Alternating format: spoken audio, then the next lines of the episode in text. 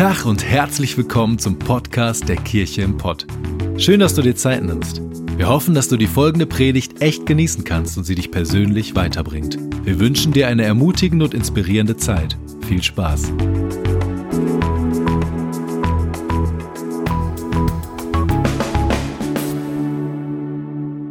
Herzlich willkommen heute Abend in der Kirche im Pott, zu Gast in der Emanuelskirche. Schön, dass ihr da seid. Und so wie Markus das gerade gesagt hat, sind wir sehr dankbar dieser Gemeinde hier, dass sie uns aufgenommen hat für heute Abend und für nächste Woche.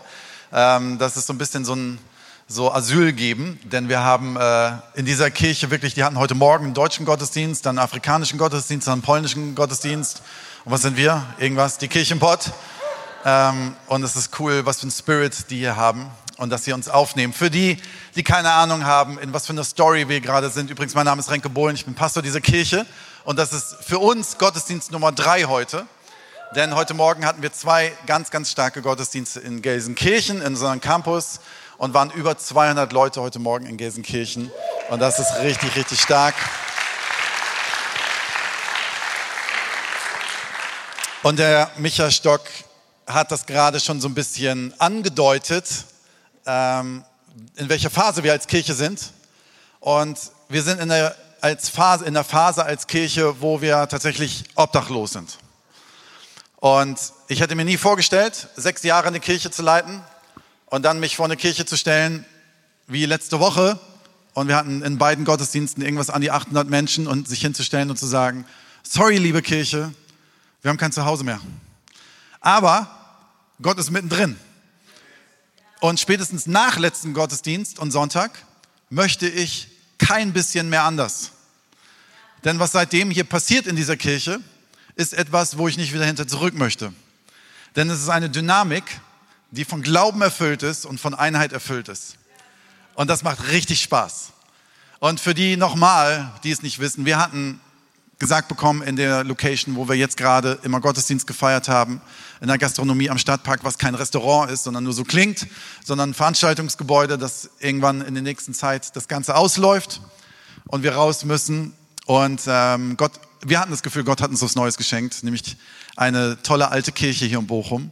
Und wir hatten sogar schon einen Schlüssel und alles schien safe zu sein. Und dann kam auf einmal vor zehn Tagen die Nachricht, es ist gar nicht safe und wir können diese Kirche nicht haben. Und an dem ganzen Deal hing auch noch, dass wir eigentlich heute und nächste Woche auch da rein wollten, aber das damit auch hinfällig war. Und wir dann ein paar Tage lang alles gerührt haben, weil mein Ziel gewesen ist, letzte Woche, sonntags der Kirche anzukündigen, euch anzukündigen, wo wir heute Gottesdienst feiern. Aber Gott hatte einen anderen Plan. Und das ist entscheidend wichtig zu sagen, Gott hatte einen anderen Plan. Da bin ich mir heute ziemlich sicher. Ganz kurz bevor ihr applaudiert, habe ich die Story noch gar nicht zu Ende erzählt. Denn ich dachte, Hauptsache klatschen, ne? Ich, ich dachte letzte Woche, ein, ein guter Pastor sorgt dafür und ein gutes Leitungsteam sorgt dafür, dass wir letzte Woche Sonntag uns vorne hinstellen können. Wir hatten drei Tage Zeit, um das Problem zu lösen. Das muss man doch lösen können. Stehen so viele Gebäude in Bochum leer, gibt so viele coole Veranstaltungsgebäude, das wird sich doch lösen lassen. Bis wir Sonntagmorgens immer noch nicht wussten, ob wir eine, ein Zuhause haben für heute und äh, ein sehr, sehr lieber guter Freund Christoph Kunzmann wollte mir eigentlich bis morgens vom ersten Gottesdienst schreiben, ob wir hier rein können, hatte aber nicht, weil er es noch nicht konnte. Und ich habe die Nachricht tatsächlich erst im zweiten Gottesdienst während der Predigt bekommen und in der Regel schaue ich nicht auf mein Handy während der Predigt. Ihr könnt es gerne machen, ich mache es nicht. Und mein Resultat daraus war, Gott wollte nicht, dass ich uns sage, wo wir als nächstes sind, weil er uns als ganze Kirche aufs Wasser führen wollte. Als ganze Kirche aufs Wasser führen wollte um zu zeigen, wie stark er ist und nicht wie stark wir sind. Und das außer Hand zu geben als Leitungsteam, merken wir, das kostet uns was, aufs Wasser zu gehen. Aber was für mich das schöne Signal ist seit diesem Sonntag, wir standen letzte Woche in der Gastronomie vorne als Lead-Team vor der Bühne in beiden Gottesdiensten. Es kamen so viele Leute auf uns zu und haben gesagt, wir stehen hinter euch. Es kamen so viele coole Ideen. Ich dachte, ich hätte schon jeden Stein in dieser Stadt umgedreht, wo man Gottesdienste feiern kann. Und ich habe gemerkt, ich wusste doch noch nicht alles. Und wir haben coole Ideen gehabt, die leider alle nicht geklappt haben, aber bisher noch nicht geklappt haben. Wer weiß, was daraus entsteht. Und ganz viele Leute haben gesagt, hey, wir beten und fasten mit. weil wir als Leitungsteam vor zehn Tagen gesagt haben, wir wollen anfangen zu fasten und dafür zu fasten und zu beten, dass etwas passiert. Und seitdem treffe ich ständig Menschen aus unserer Kirche irgendwo unter der Woche, die sagen, hey Pastor, kann ich wieder anfangen zu essen? Und ich so, was? Leute haben das tatsächlich ernst genommen und die fasten mit und die beten mit. Und äh, einer Person hatte ich erzählt, ja, wir haben jetzt gerade erstmal provisorisch heute Abend hier das. Und die sagt, ah, dann faste ich weiter. Und diese Dynamik ist eine Dynamik, die für mich so eine geistliche Einheit bildet, wo ich das Gefühl habe, Gott möchte mit uns aufs Wasser und hat da was vor, wo wir noch keine Ahnung von haben. Ich habe letzte Woche etwas dargestellt. Ich wiederhole es nur ganz kurz, bevor ich auf meine kurz drei Punkte eingehe und dann haben wir heute Abend was Special vor, äh, was wir, glaube ich, so auch noch nie gemacht haben. Aber ich habe letzte Woche ähm, was vorgestellt. Vielleicht Micha und Markus kommt mal kurz nach vorne. Ähm, Micha verkörpert das Können. So.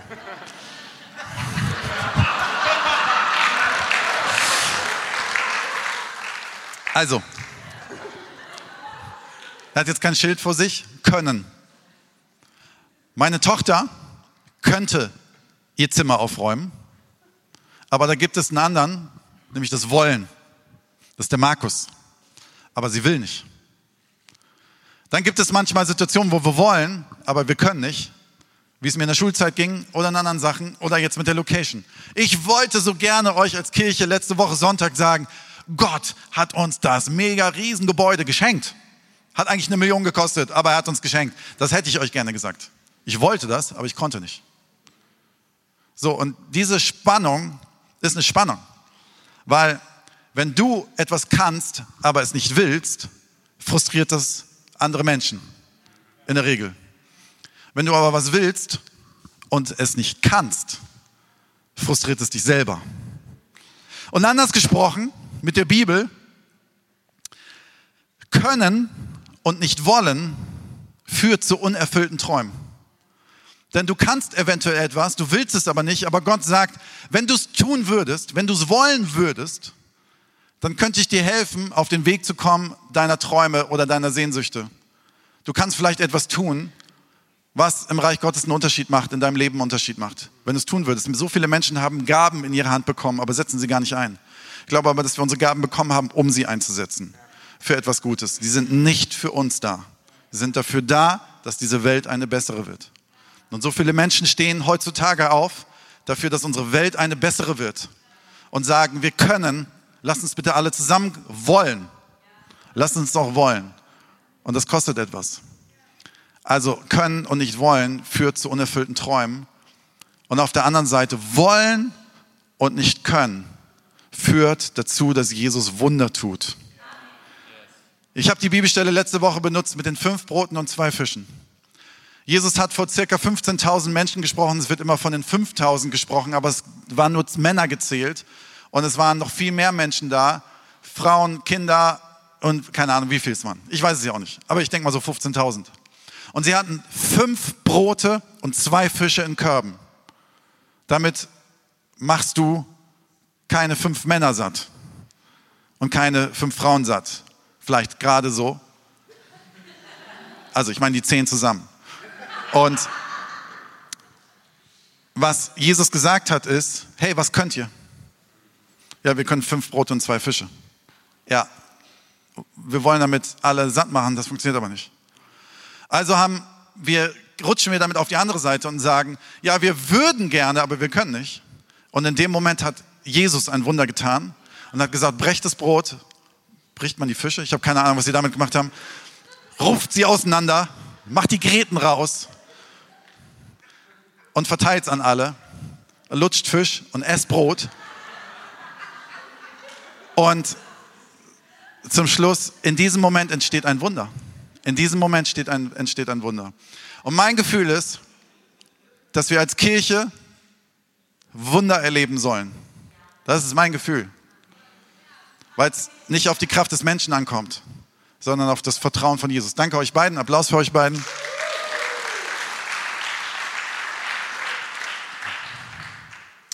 Und äh, Simon, der hinten klickt, wir springen einige Bibelstellen und fangen bei 2. Mose 14, Vers 11 an. 2. Mose 14, Vers 11. Denn in dieser Situation war das Volk Israel. Wir sehen es gleich, braucht ihr nicht hingucken. Wir sehen es gleich. Das Volk Israel. Das Volk Israel war in Ägypten. Und übrigens, die ganze Bibel ist von dieser Art von Stories geprägt. Ich habe das Gefühl irgendwie, diese Art von Story mit dem Wollen und Können ist so irgendwie die ganze Heilsgeschichte. Ist so die ganze Bibel. Durchstreift sie von vorne bis hinten. Die Menschen wollten gerne in Freiheit, sie konnten aber nicht. Sie waren in Sklaverei in Ägypten.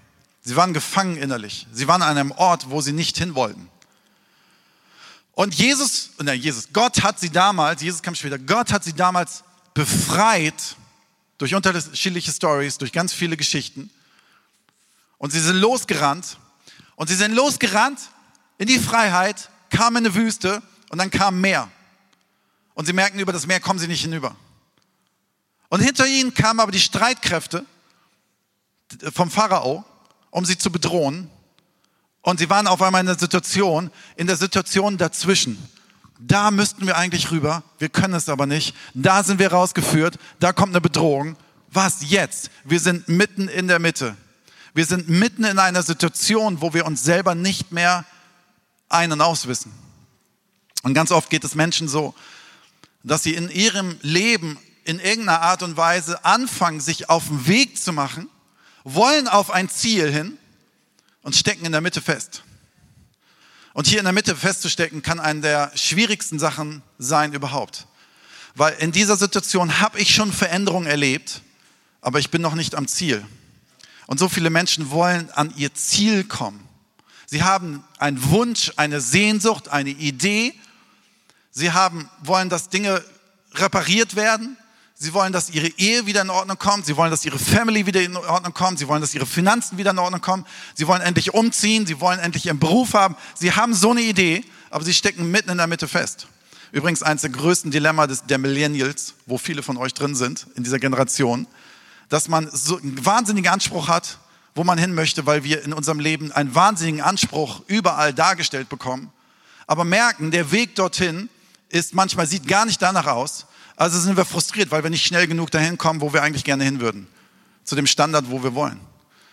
So, das heißt, wir stecken in der Mitte und rennen ganz oft auch wieder zurück. Sagen, ja, das in der Mitte, das, nee. Also so eine, nee, so eine Wohnung will ich nicht. Ja, aber vielleicht ist die Wohnung ein Schritt zu der Wohnung, wo du eigentlich hin möchtest. Sie stecken auf einmal in der Mitte und sagen, ja, so, nee, so ein Job, da bin ich mir zu fein für, das mache ich nicht. Aber vielleicht ist es ein Weg, der nächste Schritt zu dem eigentlichen hin. Und Menschen gehen los, merken auf einmal, weil in der Mitte, in der Veränderung passieren zwei Sachen. Das eine ist, es tun sich neue Möglichkeiten auf. Es verändert sich was und denkst, wow, frische Luft. Wie cool ist das denn? Ich bin 23 Mal in meinem Leben umgezogen und was ich immer liebe ist, an jedem Wohnort den neuen Supermarkt und vor allen Dingen die Bäckerei zu finden. Ich liebe, ich brauche immer meine Bäckerei. Und das ist bei uns im Moment ein Marktplatz, wo wir jeden Samstag hingehen und uns Brötchen holen. Ich liebe die neuen Möglichkeiten, die sich mit einem neuen Wohnort ergeben, mit einer neuen Veränderung. Aber es gibt noch was anderes in Veränderung, nämlich Unsicherheit. Weil manchmal ist das alte Gefängnis, in dem ich war, gibt mir Sicherheit, es gibt mir einen Rahmen, es gibt mir ein Gitter. Auch wenn ich es doof fand, es gibt mir eine Grenze und es gibt mir eine Sicherheit und hier fühle ich mich auf einmal unsicher und es kann auch eine Situation sein, wo es gefährlich ist, wo ich auf einmal anfange zu zweifeln an mir selber, an Gott, an allem Möglichen. Und genauso ging es dem Volk Israel. 2. Mose 14, Vers 11, mitten in der Mitte, bevor sie an dieses Meer kamen, sprachen sie zu Mose, Gibt es etwa keine Gräber in Ägypten, das du uns weggeführt hast, damit wir in der Wüste sterben? Ganz ehrlich, du hast uns in die Freiheit geführt und jetzt sollen wir hier verrecken? War das der Plan, die Freiheit und die Veränderung? Warum hast du uns das angetan, dass du uns aus Ägypten herausgeführt hast? Wie konntest du nur? Da denke ich manchmal, dass Gott sagt, ihr seid auch Idioten, ne? Ihr habt jahrelang gebetet, ihr wollt in die Freiheit. Jetzt steht ihr hier in der Freiheit und beschwert euch schon wieder. Typisch Mensch. Typisch Deutsche. Alles ist immer blöd. Auch Veränderung ist blöd. Ja, aber ganz ehrlich, du hast doch dafür gebetet und Gott hat dich rausgeführt, jetzt stehst du da. Jetzt vertrau mir doch mal, dass der Weg auch weitergehen wird.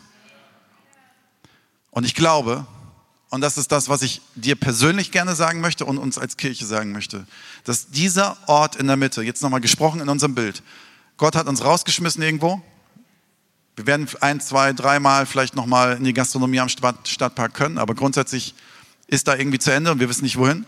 Wir sind jetzt in der Mitte und können sagen, oh, wir stecken jetzt den Kopf in den Sand. Ganz ehrlich, lass doch die Kirche dann mal aufhören, oder?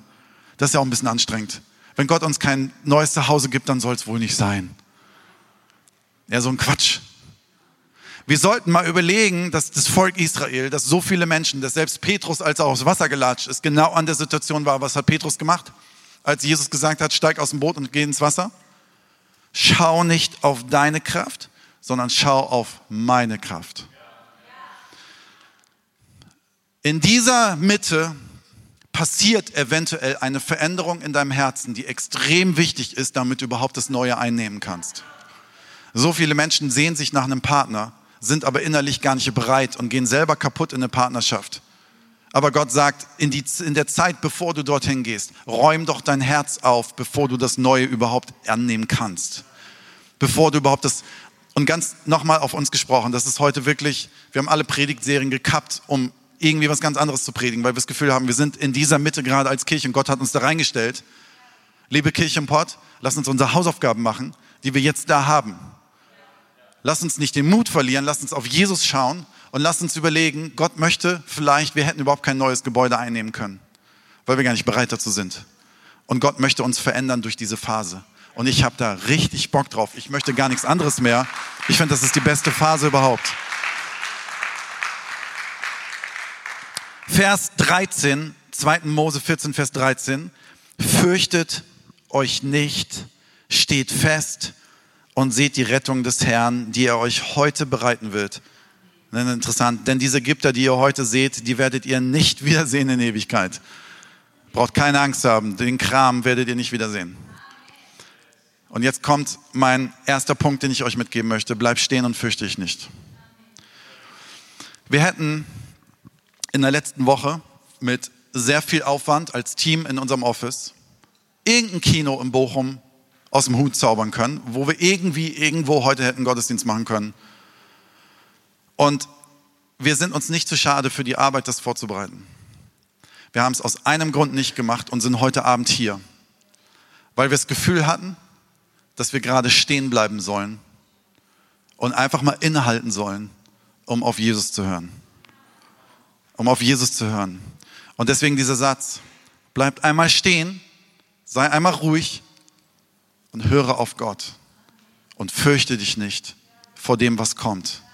Die natürliche Reaktion in so einer Phase ist, wie ein Hamster im Hamsterrad durchzudrehen und zu sagen, ich werde jetzt, ich werde die Leute verrückt machen in Bochum und anrufen und in Kinos gehen und wir werden irgendwie und dann hast du in Kinos manchmal das Problem, wo machen wir Kids und wie machen wir das und ihr kennt das teilweise, wenn ihr schon lange in der Kirche seid.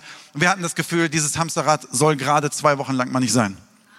Denn dieses Zuhause hier für diese Zeit ist für uns relativ easy. Wir können hier rein, hier ist der Geist Gottes und wir können mal stillstehen. Angst übrigens ist der schlechteste Ratgeber in deinem Leben. Angst ist der schlechteste Ratgeber. Jesus redet nie durch Angst, sondern er möchte uns leiten, indem er uns motiviert. Das Problem ist, warum wir nicht Jesus hören, Vielleicht sagst du, ich habe noch nie Gottes Stimme gehört, ich habe noch nie oder ich habe mal gehört und höre so wenig gerade Gott. Ich möchte dir einen Tipp geben. Ich möchte den größten Feind dir nennen, warum du Gottes Stimme nicht hörst. Und das ist dein Handy. Und das meine ich genauso, wie ich sage. Dennis, Handy weg. wie sollen wir eigentlich Gottes Stimme hören, wenn immer, wenn uns langweilig ist, wir aufs Handy schauen? Wie sollen wir Gottes Stimme hören, während wir stille Zeit machen und Bibel lesen, nebenbei das Ding die ganze Zeit blinkt und wir WhatsApp noch parallel zur Bibel lesen? Vielleicht bist du das nicht, ich bin das. Wie sollen wir, während wir Zeiten haben, wo wir denken könnten im Auto, parallel noch Radio hören, Worship-Musik hören? Ist ja gut, dass wir Worship-Musik hören. Mach doch mal die Kiste aus. Wir haben überhaupt keinen Space mehr, Gottes Stimme wahrzunehmen, weil wir keine Ruhe haben. Und ich glaube, Gott möchte, dass wir einfach mal stehen bleiben und ruhig sind. Jetzt finde ich so geil. Weitere Bibelstellen, die kommen 40 Jahre später. Und das ist eine Story für sich. Warum 40 Jahre später? Weil man sagt, sie hätten eigentlich 13 Tage gebraucht, um den Weg zurückzulegen. Sie haben aber 40 Jahre gebraucht. Das ist nochmal eine Story für sich. Stehen sie vor einem anderen Gewässer. Sie stehen vor einem anderen Gewässer und wollen auch wieder rüber vor dem Jordan Und Gott sagt wieder, wenn, wenn dann die Fußsohlen der Priester, welche die Lade des Herrn, des Herrn der ganzen Erde tragen, im Wasser des Jordan stillstehen, hier ist wieder das Wort stillstehen, so wird das Wasser des Jordan, das Wasser, das von oben herabfließt, abgeschnitten werden und es wird stehen bleiben wie ein Damm. Stehen bleiben, mitten in der Situation. Und was passiert? Zuzuschauen, wie Gott Wunder tut. Stillstehen und auf Gottes Wunder tun. Der zweite Punkt, den ich dir nennen möchte, ist, Gott wird kämpfen. Während wir stillstehen, wird Gott kämpfen. In Vers 14 wieder, in unserer zweiten Mosestelle, der Herr wird für euch kämpfen und wieder, ihr sollt still sein. Ihr sollt still sein. Das gleiche wieder, still sein. Und währenddessen wird Gott kämpfen. Wir singen gerade die ganze Zeit dieses Lied Waymaker, ich nenne es immer Rainmaker, aber es heißt Waymaker. Auch wenn wir Gott nicht fühlen und wenn wir ihn nicht sehen, ist Gott am Werk. Auch wenn ich kein, ich habe noch nie so wenig blassen Schimmer gehabt, wo als nächstes wir unser Gebäude haben. Und trotzdem ist Gott gerade am Werk. Auch wenn du in deinem Leben Gott gerade nicht fühlst oder nicht siehst, Gott ist am Werk. Bleib stehen und höre auf ihn. Mein dritter Punkt und letzter Punkt, und Dom, du kannst schon langsam nach vorne kommen. Gehe weiter, gehe weiter, wenn Gott es sagt. Vers 15 in unserer Bibelstelle. Und der Herr sprach zu Mose, was schreist du zu mir? Halt doch mal die Klappe. Mach dein Handy aus. Hör auf rum zu jammern. Sage den Kindern Israels, dass sie aufbrechen sollen. Und ich glaube, der Zeitpunkt, wenn wir weiterziehen sollen, alle, die von der Emanuelskirche hier sind, keine Angst, wir werden uns hier nicht für immer einnisten, aber zieht weiter.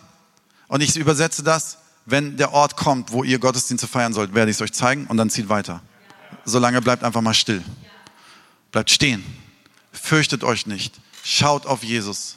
Schaut nicht auf eure Fußsohlen, auf eure Möglichkeiten. Schaut auf Jesus. Schaut auf seine Kraft. Er sagt, fürchtet euch nicht. Wisst ihr, in dieser Mitte passiert manchmal was, mit dem wir nicht rechnen. Ich habe heute Morgen in Gelsenkirchen über die Bibelstelle gesprochen, wo in Apostelgeschichte 3 der Mensch, der Gelähmte am, an so einem Tor sitzt und sich jeden Tag dorthin platzieren lässt.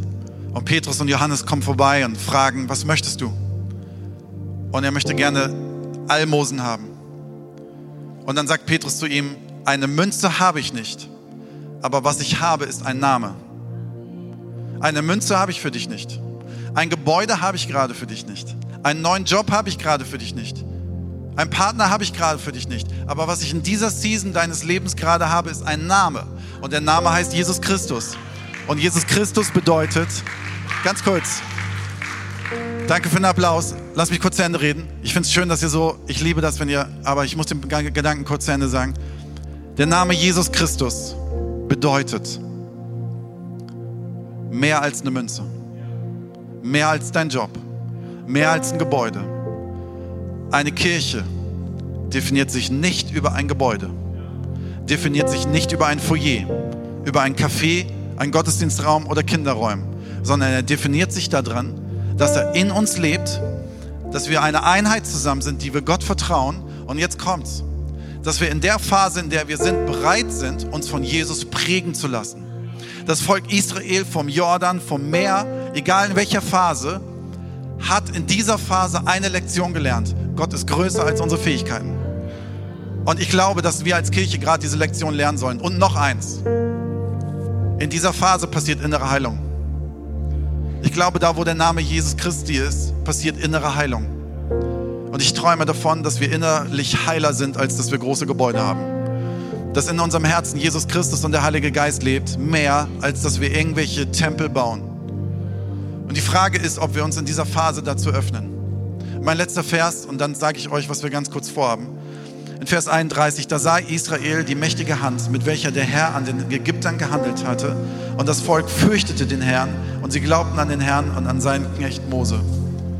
Später, wenn Gott das Wunder getan hat, wussten sie genau warum und alle anderen herum auch.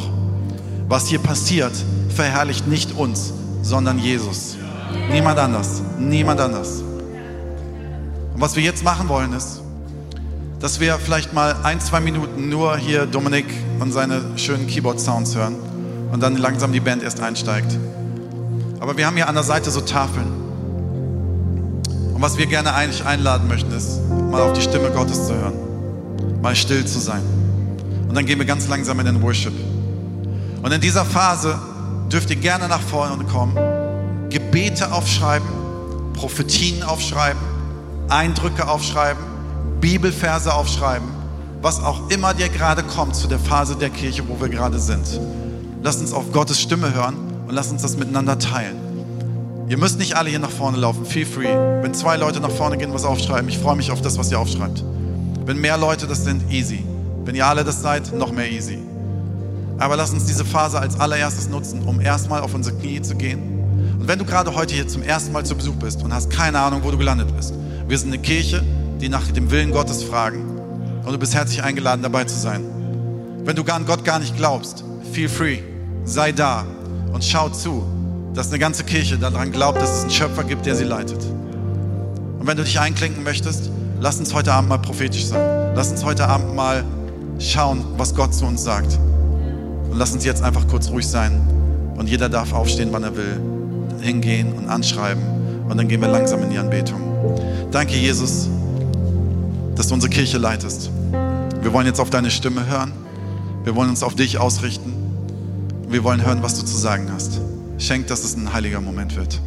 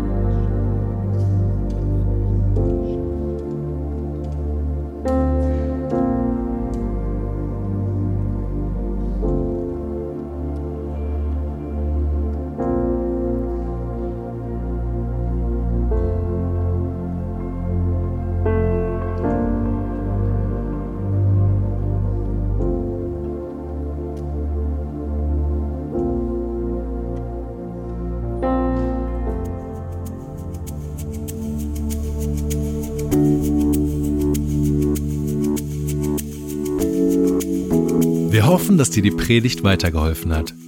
Wenn du Fragen hast, schreib uns einfach an info@kircheimpod.de. Fühl dich auch herzlich eingeladen, uns persönlich kennenzulernen.